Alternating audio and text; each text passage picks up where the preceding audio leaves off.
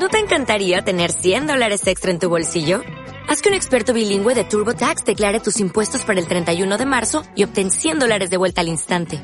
Porque no importa cuáles hayan sido tus logros del año pasado, TurboTax hace que cuenten.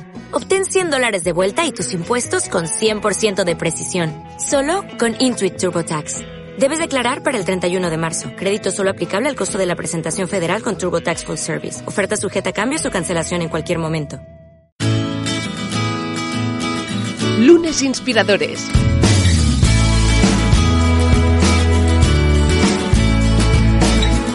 Con David Tomás y Edu Pascual. Bienvenidos a un nuevo capítulo de Lunes Inspiradores. Hoy traemos a un uh, invitado muy especial y que tiene un uh, pasado ligado a la trayectoria de aquí, David Tomás, como siempre a mi vera. ¿Qué tal, David? ¿Cómo estás? Muy bien, como cada semana contento, pero sí, sí, hoy tenemos es que, el primer alumno. Ah, esa mismo, que yo he recibido el chivatazo justo antes de empezar. Digo, oye, esto no me sale cuando yo me he documentado para nuestro invitado, Alex Huertas. ¿Qué tal, Alex? ¿Cómo estás? Muy bien. Bienvenido y gracias por acompañarnos. Y me has dicho, oye, que, es que, que, que fue alumno mío. Sí, exacto. Yo fui profesor de, de Alex y la verdad es que solo fue un año, pero ya ya veías claramente que era alguien con futuro. De hecho, ya estaba empezando con su proyecto del que hablaremos y se veía, o sea, tú veías que era una, un alumno de los que iba a destacar. Desde luego, y lo ha hecho. Y tanto como para que nos venga a contar, evidentemente, qué ha sido desde ese momento en el que dejaste tú de ser profesor y tú, Alex, su alumno, eh, pues que han pasado unos años ya.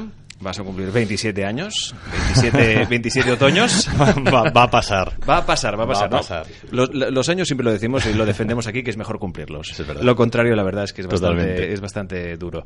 Eh, en todo caso, eh, bueno, ya sabes que es para ti un lunes.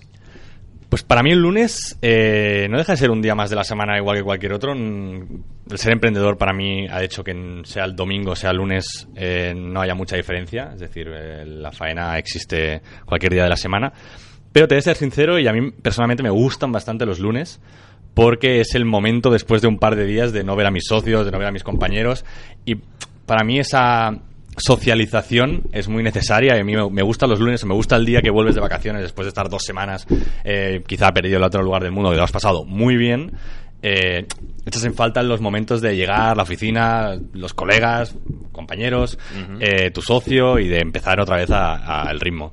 Fíjate que esto para mucha gente le va a sonar raro, pero nuestra audiencia, ¿no? Que, que, disfrutáis de los lunes, igual que nosotros, ¿no? Esto es algo bonito, ¿no? Es un mensaje de decir, oye, tengo ganas de ver a mis compañeros de, de trabajo con los que disfruto. Es sin duda extraordinario, es verdad, exacto, porque muchos pensarán, Dios mío, como tengo que volver a ese tío o esa tía de que se sienta a mi, a mi izquierda o a mi derecha, no respondo de mí. Y es fantástico, es maravilloso que para ti tu proyecto, evidentemente, el que en el que has trabajado desde hace tanto tiempo, Correcto. un proyecto de éxito, un proyecto que has llevado a cabo con tus socios, que son tus amigos, que has uh -huh. pasado tantísimas horas al final, que se cree ese vínculo, ¿no? Esa fraternidad, ¿no? Que al final, en los, en los, momentos buenos y en los y en momentos los malos, malos, obviamente, siempre habrá lunes malos, que habrá lunes que llegas y todos son malas noticias, ¿no?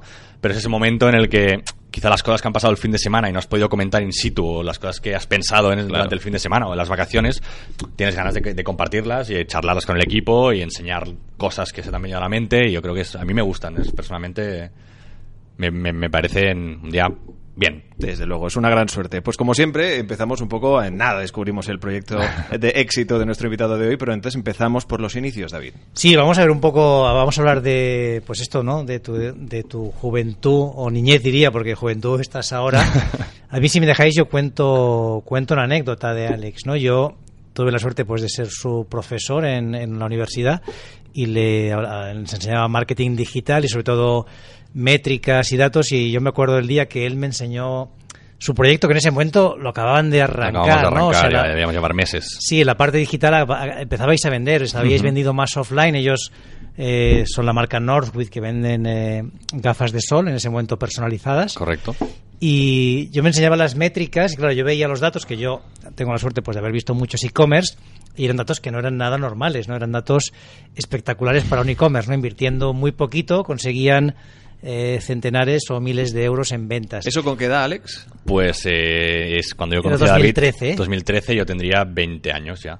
Claro. Sí. O estaría a punto de cumplirlos, si los había cumplido. Caray. Y, y estabas y era el primero de primero de universidad, Sí, sí, ¿no? Era totalmente. el- Yo iba A por- David, que no te falta olfato, debiste... Uy, aquí, aquí hay algo, aquí hay un tesoro. Sí, no, yo le dije, oye, a ver, yo le, le aconsejé, le dije, em, deja la universidad. Exacto. Y eso que está muy mal, está muy mal que un profesor te aconseje dejar la universidad, pero le dije, oye, deja la universidad, céntrate Es en este cierto. proyecto y, y luego ya la acabarás si hace falta, ¿no?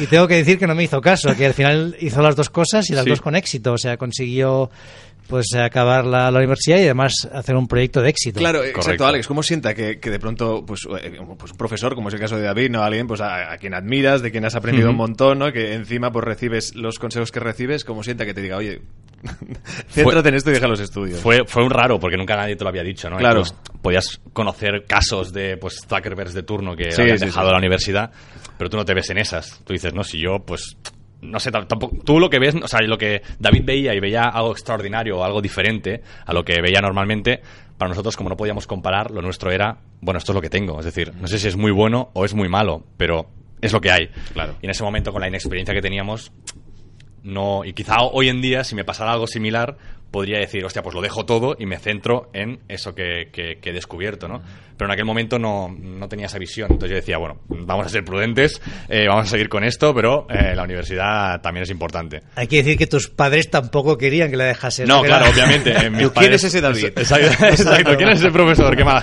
fuera voy a hablar Hombre, el con señor el Tomás, director que venga aquí. Exacto. Oye, no totalmente Y hablando de tus padres, ¿no? que además, por lo que tú me cuentas en su momento, pues al final tenían una visión tradicional, ¿no? Oye, ten, ten una carrera, ¿no? Acaba tus estudios. También, yo un momento, hago un paréntesis. Eh, yo he sido siempre muy mal estudiante. Es decir, yo terminé dejando el bachillerato, terminé haciendo un grado superior y por carambolas de la vida acabé aplicando para entrar a la universidad y entré a la universidad. Claro, para mis padres, imagínate tener un hijo medio descarriado y que entre a la universidad y que el primer año le diga, "Ma- papá, que un profesor me ha dicho que lo deje. Hostia, Ideas- en te, te estaba inculcando olvídate. ideas revolucionarias y tú tuviste... Exacto. Exacto. Pues hablando de tus padres, oye, ¿cómo te educaron? O sea, ¿qué, qué tipo de, de educación te dieron cuando eras pequeño y qué valores te quisieron transmitir?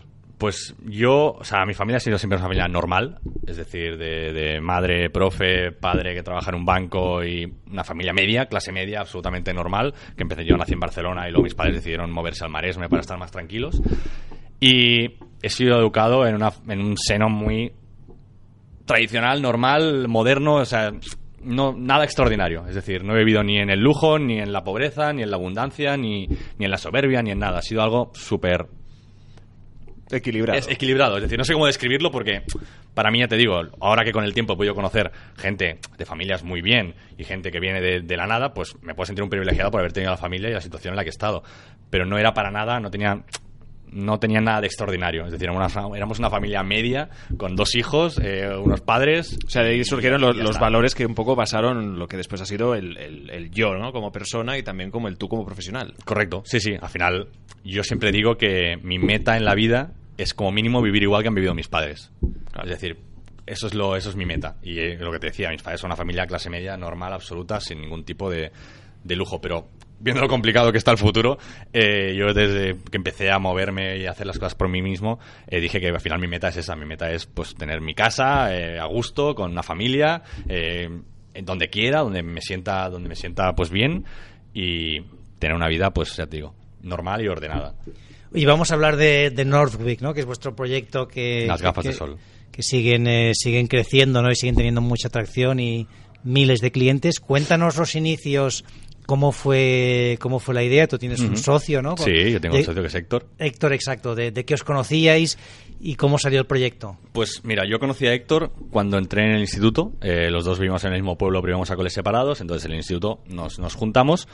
Enseguida hicimos amistad, pues de dos chavales normales, que además éramos vecinos. Y enseguida, bueno, esa amistad va más y empezamos a empezar a pensar de la misma manera en el sentido del futuro, ¿no? En el sentido también un poco... Se nos despierta la vena empresarial muy pronto, es decir, nos damos cuenta de que tanto Héctor como yo, con 12, 13, 14 años, es decir, primero, segundo, tercero de eso, ya tenemos una visión distinta a los de nuestros compañeros. Es decir, empezamos a pensar que eh, nosotros podemos ganarnos la vida haciendo cosas que realmente nos gusten y no tener que trabajar eh, pues de camarero o tener que trabajar, profesión totalmente respetable, pero no tener que trabajar el verano con tu padre para, ¿sabes? Para ganar un dinero, sino que podíamos buscarnos la, vida por nuestro lado. Y pronto descubrimos pues Internet. Y en Internet descubrimos que en páginas web pues como eBay en aquel momento eh, podías comprar productos mucho más baratos de lo que, de lo que podías comprar en un corte inglés de, de turno. Y eso nos hace ver que en Internet hay muchas oportunidades, tanto de compra como de venta. Es decir, que yo puedo comprar en cualquier lugar del mundo más barato o cosas que no se encuentran en nuestro país y luego puedo venderle productos a gente de todo el mundo. Eso empezamos a, a desarrollarlo y empezamos a comprar y vender por Internet. Es decir, comprábamos productos cotidianos, desde fundas de móvil hasta ropa de marca, hasta productos que en España no se vendían y luego se las vendíamos a nuestros compañeros en el instituto, a nuestros familiares o a través de Internet en foros o en, o en el propio eBay. Y eso pues nos da, pues estamos unos años, digámoslo, trapicheando eh, con Internet, ¿no? Simplemente Bueno, y aprendiendo también, ¿no? Porque al totalmente, final- totalmente. Y al final, y ves que va, cómo va evolucionando Internet muy Claro, rápido, ¿no? Porque empiezan claro. a salir marketplaces nuevos. Al principio solo, solo existía eBay para nosotros. Luego empieza a salir en, esta- en Reino Unido algo que se llama Amazon, que viene de Estados Unidos y que, uh, que es nuevo. Sí, no les ha ido mal, ¿no? No, y se ve que no les ha ido muy no. mal. Entonces, bueno, hemos ido viendo el nacimiento y cómo España ha ido adoptando eso, ¿no? Cuando empezamos, eh, PayPal era algo extraño y, y raro para la gente. La gente no conocía PayPal, la gente tenía miedo de usar PayPal. Ya no te digo de poner la página, directamente tu tarjeta en una página web. Y a nosotros eso no nos importaba, porque como no teníamos dinero, tampoco nos lo podían robar. Entonces nos daba igual poner una tarjeta de débito para comprar cualquier producto. Y esa es la una de las ventajas principales por, la cuales, por las cuales podíamos hacer negocio tanto tiempo, porque la gente no, no, no evolucionaba en ese sentido, seguía teniendo miedo a comprar por Internet. Y, y si recuerdas así alguna transacción curiosa o algún producto que digas, wow, con este producto con 14 años tuvimos un una, éxito. una de las cosas que más lo petamos eh, fue cuando se pusieron de moda las BlackBerry Curve, las típicas BlackBerry con el tecladito. Sí. Que bueno, fue todo el mundo usaba para- por el todo chat, el ¿no? mundo- exacto, que todo el mundo usaba por el por el BB chat. Eh, nosotros qué hicimos? Nosotros vimos que la gente se empezaba a comprar fundas para esos móviles y nosotros antes de que todo el mundo llevara fundas eh, comprábamos fundas en eBay por un euro de 100 en 100 y las vendíamos por 5 en nuestro instituto. Es decir, si en nuestro instituto habían 600 personas, igual habían 400 Blackberries y vestíamos a todo el mundo de fundas. Y en esos momentos ya empezamos a usar Facebook para eh, hacer los pedidos. Es decir, Facebook obviamente aún no dejaba de hacer publicidad, pero lo que hacíamos simplemente era subir fotos de los productos que teníamos y como teníamos muchos, todos los amigos del instituto en Facebook, decíamos, oye, tengo estas fundas en stock, estos colores, el que quiera que, que me diga y mañana se las traigo al instituto. Y la gente decía, pues tráeme una azul, pues tráeme una amarilla, pues tráeme una verde. Y el día siguiente íbamos al instituto con la mochila y era... Toma, tal, fulanito, menganito, 5 euros, 5 euros, 5 euros, 5 euros. El verdad es que retorno no está mal, ¿no? Si No, el retorno, ex- euro. exacto. O sea, al final Claro, eh, claro. hacer cálculos fue O sea, era bastante... Esto fue una de las cosas que más producto vendimos de, de un mismo de, una misma- de un mismo producto, no más unidades vendimos. Pues fue un boom real. Y entonces, de aquí, ¿cómo pasáis a Northwick? ¿no? O sea, ¿qué, ¿cuál es el paso que se produce? El paso se produce en que estamos, pues eso, eh, cuatro o cinco añitos comprando y vendiendo cosas, pero siempre teníamos el- resquemor o la, la mosca detrás de la oreja de decir, hostia, algún día se terminará, es decir, algún día no encontraremos qué comprar y vender, no encontraremos ese producto que interese y nos moriremos de hambre. Entonces siempre teníamos en mente pues montar algo, montar estable. Nuestro sueño siempre era eh, tener un sueldo al final, porque eso no era más que, campañas, no era más que comprabas un producto, lo vendías, repartías lo que habías ganado y ya está. Entonces nuestro, nuestra mentalidad era algún día montar una empresa seria, que nosotros le llamamos, eh, que quiere decir para nosotros cobrar todos los meses, ¿no? Y llega una, cuando teníamos 18 años, eh, en una de estas compras por volumen y tal que hacíamos para vender, tenemos un problema con aduanas y, y entonces nos acojonamos. Entonces ahí empezó, y entonces le, le empezó a coger miedo a lo que estábamos haciendo. Un problema es que os paran el producto. Nos pagan el producto, nos piden información de más, de dónde viene, tal, empiezan a preguntar demasiado y nosotros algunas cosas que no somos capaces de responder, se nos queda en esa mercancía, bueno, tenemos algunos problemillas para, para, ese, para, ese, para ese pedido en concreto. Y entonces nos empezamos a acojonar un poquito. Empezamos a tener, a tener un poco de miedo a decir, hostia, ahora ya tenemos 18 años, estamos comprando y vendiendo impunemente sin ningún tipo de control. Eh, vamos a tomarlo más en serio. Y ahí es cuando realmente nos sentamos y decidimos montar nuestra empresa. Entonces dijimos, vale, sabíamos que iba a estar en Internet, porque al final es lo que llevamos haciendo tanto tiempo. Y eh, de, pues, uno de los productos que se nos pasaba por la cabeza fueron las gafas de sol. Porque en Estados Unidos empezábamos a ver que eh, empezaban a salir marcas, nuevas marcas de gafas de sol afuera de las marcas tradicionales eh, que lo estaban haciendo muy bien. Y entonces nosotros, que Oakley, por ejemplo, era una marca que nos gustaba, las gafas de sol era un producto que a nosotros nos gustaba, pero que esas marcas que nos gustaban eran caras y no podíamos acceder, eh, dijimos, hostia, pues ¿por qué no nos planteamos hacer nuestra marca de gafas de sol? La gente por aquel entonces le gustaba hacer marcas de ropa, que era lo que hacía todo el mundo, y nadie vendía ni una sola camiseta, y nos dijimos, pues vamos a hacer gafas de sol con el componente de eh, las vendemos a la mitad de la mitad de una gafa de sol de una marca tradicional y le damos una marca porque en aquel momento solo existían las, las gafas eh, baratas de digamos de mercadillo o las gafas de gama alta de cualquiera de las marcas Claro, de toda la vida. precio medio, claro. Entonces nosotros buscábamos el precio medio para que gente como nosotros eh, pudieran usarlo y además le dimos una imagen de marca potente, surfera, deportista, viajera, eh, molona, ¿no? Al final eh, para adornarlo todo. Y entonces nos tiramos a la piscina directamente. O sea, empezamos a invertir en eso. Que al principio todas eran personalizadas las que Sí, vendíais, exacto. ¿no? Las, El- las- las montabais Las vosotros. montábamos todos nosotros. Es decir, el concepto eh, original era un solo modelo. Eh, personalízatelo tú. Teníamos ocho colores para las patillas, ocho colores para el frontal y ocho colores de lente. Y era simplemente, dime cómo, qué, qué pati- la patilla derecha de qué color la quieres, la patilla izquierda de qué color la quieres, el frontal de qué color lo quieres y qué color quieres de lentes.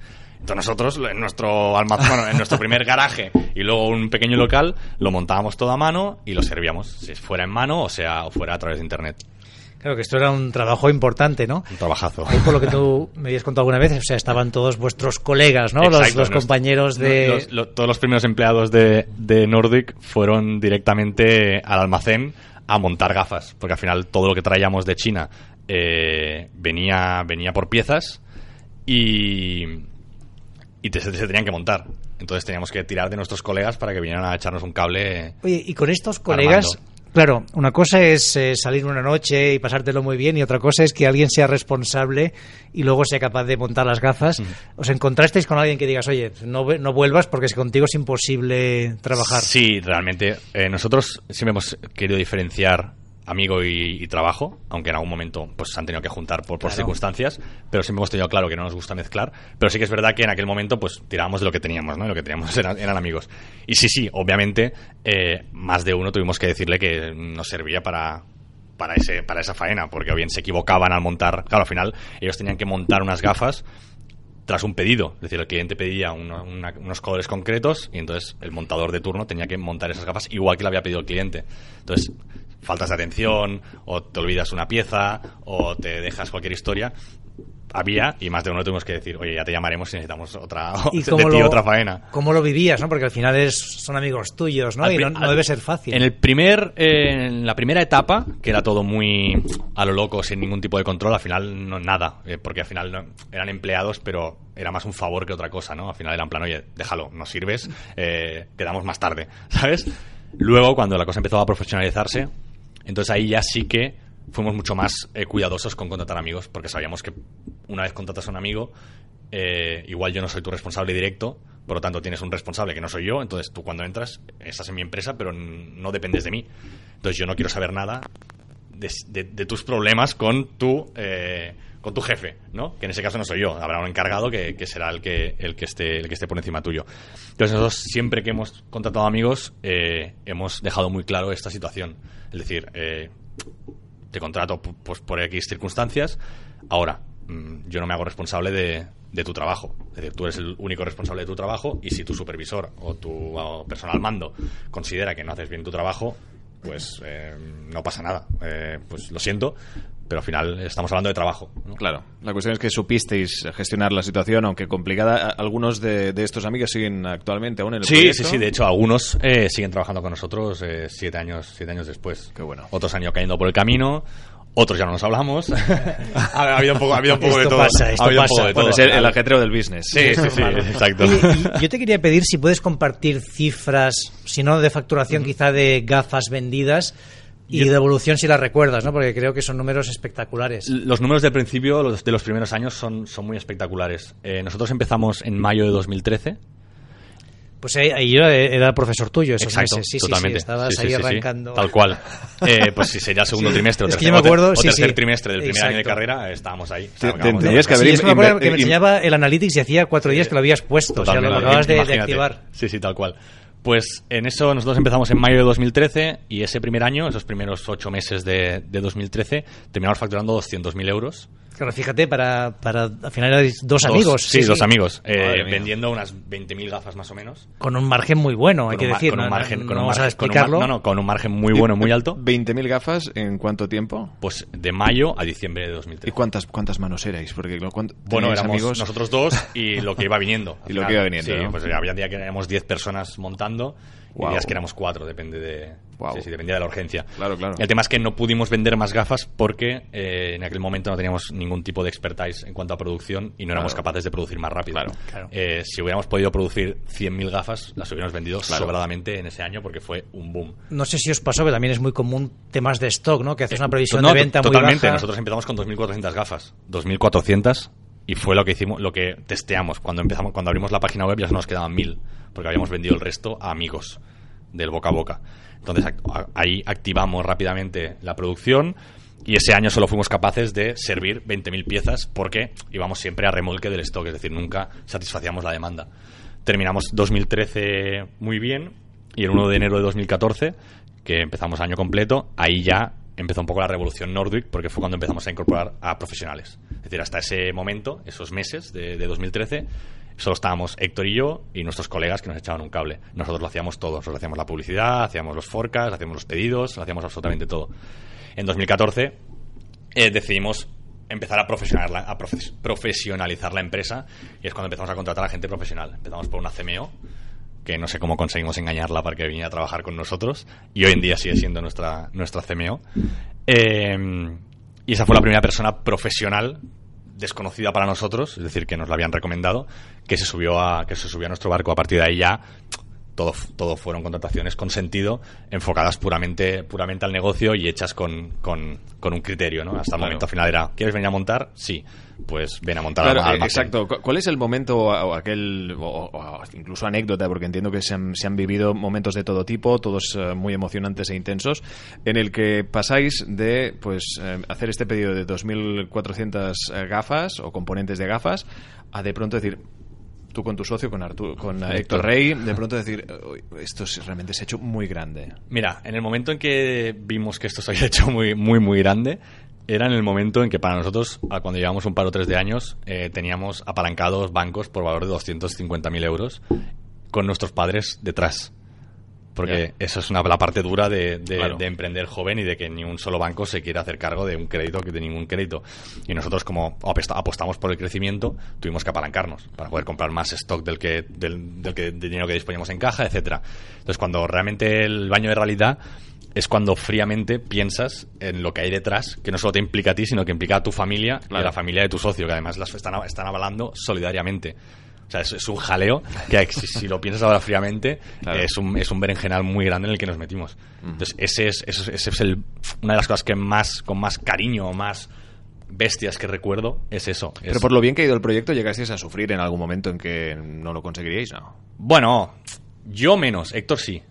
Porque. Uno de los dos, ¿no? Al Claro, final, porque Héctor es, Héctor es la persona analítica, es la que está el día a día de los números y el Entiendo. que hace los presupuestos y el que controla la caja.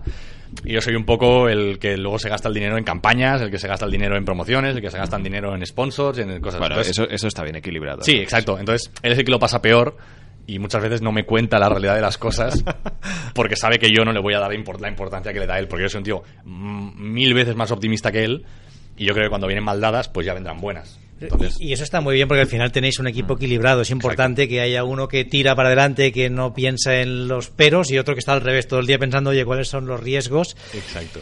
Hablemos un poquito de, de Hawkers y vuestra relación. Vosotros, am, bueno, en un momento determinado hay varias compañías posicionadas. Hawkers es como la número uno, Número ¿no? Estaríais detrás. Déjame Sí. que haga la cuña de Meller, que soy inversor. y Meller también está ahí.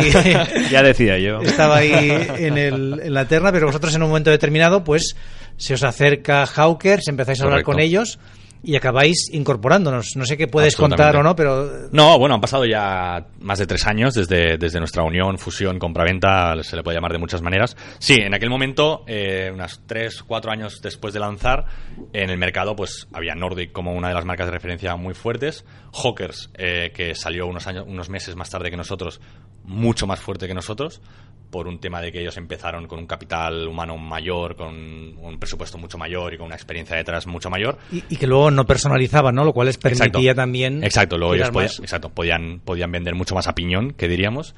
Eh, el panorama, pues, estaba Meller también, que salió después de nosotros. Estaba copado por, por ciertas marcas, ¿no? Si es que sí que es verdad que Nordic y, y Hawkers eran, eran muy fuertes, y aunque Hawkers era mucho más grande que Nordic, en la, desde fuera eso no se percibía. Y eso a ellos les hacía mucho daño. Es decir, la gente, o sea, a Hawkers le hacía, le daba mucho por saco ver que Nordic eh, siempre estaba a, a rebufo, aún sabiendo que éramos mucho más Que era pequeños más que pequeño. Ellos. lo sabían, pero el mercado no. Exacto, ellos lo, ellos lo sabían porque al final cuando estás en el sector, obviamente todo se, todo se sabe. Pero una persona normal, un cliente, no sabía diferenciar lo que había detrás de cada, de cada marca y se vendían Hawkers y Nordics por igual. En una, por, un, por circunstancias de, la vida, nuestros caminos un día se unen. eh, la directiva de Hawkers conoce a ciertas personas de Nordic y empezamos a charlar. Y bueno, en esas charlas pues surge la idea de quizá eh, que Nordic pasará a formar parte del grupo del, del grupo Hawkers por un tema de que todos teníamos más o menos la misma franja de edad, todos éramos jóvenes, todos queríamos pasarlo bien, todos teníamos una meta, a los dos hacíamos gafas, teníamos equipos muy buenos y juntos podíamos ser aún más fuertes y mejores. Entonces, bueno, estuvimos un año negociando, negociando las partes y en 2016, a finales de 2016, si no recuerdo mal, pues se formaliza, se formaliza la unión por el cual Nordic pasa a ser una, una marca más del grupo, del grupo Hawkers, que en aquel momento contaba con tres marcas más, que eran dos, dos marcas de gafas, Miss Hamptons y Wolf Noah, y una marca de relojes, que era Bratelboro. Y luego estaban las dos marcas principales del grupo, que eran Hawkers y Nordic. Y esa unión, pues obviamente para nosotros también fue, como decíamos antes, fue un máster acelerado, ¿no? Porque al final, pues se nos abrieron las puertas de una empresa como Hawkers, que en aquel momento tenía ciento y pico trabajadores y facturaba pues 40 millones. Y nos dio una visión de lo que es pues una startup muy gigante en aquel momento. ¿no? Nosotros al final, aunque pareciéramos muy grandes, no dejamos de ser un equipo de unas 15 personas, eh, todos arrimando el hombro y todo muy, muy casero, ¿no? Y ellos estaban en otra liga en, en ese sentido, porque bueno, habían sido capaces de levantar muchísimo más dinero que nosotros. Claro, eh, por como lo cuentas, ¿no? Y al final eh, son unos años, pero, pero parece como que se vivió muy rápido, ¿no? Todo esto al final como que nos daba tiempo a ir digiriendo todo lo que os iba Absolut- pasando. abs- absolutamente, es decir, eh, no ya han pasado dos años y medio que ya estabas en- enrolado en una conversación para que te compraran la empresa y tú tenías que decidir si querías venderla o no querías venderla. Entonces, Claro. y, y todo muy joven, todo muy muy pronto, Claro. y en el momento en que te compran no hay tiempo para tampoco celebrar nada. O sea, al final te compran y venga, ya- ya hay nuevas cosas que A hacer. seguir currando, ¿no? Claro. Y además todo esto subido en un avión, porque estabais todo el día entre China abriendo mercados. Abristeis eh, fuera de España también bastantes mercados. ¿no? Exacto. También nosotros enseguida, cuando en, dos, como decía, en 2013 facturamos 200.000 euros solo en España, pero en 2014 ya pasamos a 2 millones. Eso ya fueron unas cifras bastante importantes. Ahí es cuando empezamos a abrir nuevos países. Dijimos que sí, en España tenía que funcionar, en países similares europeos, españoles tenía que funcionar como Francia, como Italia, como Reino Unido, como, como Alemania. Y posteriormente abrimos México y Colombia, también pues al final como eh, países latinos y hermanos del pueblo español, creíamos que también iba a funcionar y también han funcionado. Y claro, al final teníamos tantos frentes abiertos, luego la producción, toda la producción que la hacíamos en Asia, eh, pues era un percal que teníamos que controlar directamente nosotros. Y sí que es verdad que eso, o sea, al final eh, éramos el hombre orquesta, hacíamos absolutamente de todo y no había tiempo casi para saborear lo que pasaba, porque al final lo que tiene un negocio online es que cada día eh, es diferente al anterior y cada día tienes que estar encima y, y controlando. Entonces, eh, Cada día pasan cosas, ¿no? Que Exacto. también es estresante, pero a la vez también es divertido, Sí, ¿no? sí, Que no, no tienes tiempo de aburrirte. Oye, mirando atrás, si volvieras a empezar, ¿qué cosa harías distinta o qué información dices, jo, ojalá en 2014, cuando me dio la clase David Tomás, me hubiera contado esto que no, esto no lo contó. Yo una cosa que, que aprendí, y bueno, aprendimos un poco tarde, pero, pero ahora mismo no fallo en eso, es el tema de eh, profesionalizar la empresa lo antes posible. Nosotros tardamos casi un año en contratar la primera profesional, lo que te decía, ¿no? la primera persona que se dedicaba al puesto por el cual había sido contratado. Y hoy en día, si empezara un proyecto, eh, obviamente, haría lo mínimo viable, pero echaría mano de profesionales para, para levantar eso, porque al final eh, nadie más que un profesional en su sector sabe de ese trabajo, ¿no? Entonces esa es una de las herramientas que, que o sea, una de las ideas que más rápido incorporaría a la hora de empezar un proyecto, y es profesionalizar rápido, porque nosotros tuvimos que asumir que nosotros no éramos los que más sabíamos dentro de la empresa, que nosotros podíamos tener una visión general, pero el CFO sabía más de finanzas que tú, eh, el CMO sabía más de marketing que tú, el encargado del almacén sabía perfectamente dónde estaban las gafas ubicadas y tú no. Y eso al final eh, lo asumes y, y no pasa nada. Y no pasa absolutamente Claro, nada. también es verdad que no teníais los recursos para contratar, ¿no? Que Exacto, estabais arrancando obviamente en aquel de momento. cero. Y de hecho, he de decir que nosotros eh, contratábamos a la gente sin, sin cobrar nosotros. Claro. Es fíjate, decir, la- ¿no? nosotros fichábamos a profesionales cuando en aquel momento no estábamos cobrando, o estábamos cobrando eh, una miseria. Te- Una miseria te hablo de 400 euros al mes. Y de ese punto hasta el punto en que se, se llevó a cabo esta negociación, en el que ese porcentaje pues pasó a parte de este, de este grupo, am, ¿qué os dijisteis entre tú y tu socio? En plan, ¿lo hemos conseguido? ¿O madre mía, qué Bueno. locura? ¿O nos vamos a tomar algo y Luego, la verdad es que comentamos? fue bastante divertido porque sí que es verdad que la gente de Hawkers es una gente muy divertida, muy interesante eh, y que se puede hacer muchas cosas con ellos. Y la verdad es que cuando formalizamos la, la compraventa, eh, todo el equipo directivo de Hawkers estaba en Los Ángeles pasando unos meses y nos fuimos ahí con ellos a celebrarlo. Y ahí sí que ahí sí que se celebró bien. Entonces, eso fue también un poco, hostia, ¿dónde nos, dónde nos hemos metido, no? Porque al final éramos dos chavales, ellos ya eran todos un poco más mayores. Estamos hablando de que la diferencia de edad entre la gente de Hawkers y la gente de Nordic es de 5 años arriba, más o menos. Ujú. Y cuando nosotros tenemos 20, ellos tenemos 25. Cuando nosotros tenemos 25, ellos 30. Entonces, en aquel momento ellos eran chavales un poco más mayores, nosotros teníamos 23 años eh, y estábamos en Los Ángeles eh, de fiesta. eh, Ahora tú dirás. Bueno, a, a tutiplén, ¿no? Entonces, eso es un poco, o sea, esas son las una de las cosas que dijimos, wow, que dónde nos hemos metido. Luego ya la cosa se normalizó y a, a trabajar como, bueno. como cualquier persona normal. Qué bueno. Extraordinario ejemplo hoy, el que hemos tratado en Lunes Inspiradores. Sin duda, hoy tenemos para conclusiones un, un rato largo, ¿eh? porque sin duda es una historia muy trepidante la de nuestro invitado. Exacto, bueno, yo la primera, la primera diría es vivir a toda velocidad como han vivido ellos. Desde ¿no? luego. Y parar a, a disfrutar a disfrutar las cosas, ¿no? Que es verdad que muchas veces estamos metidos en un ritmo y no sé si en Los Ángeles o a lo mejor puede ser algo más tranquilo. Algo más tranquilo.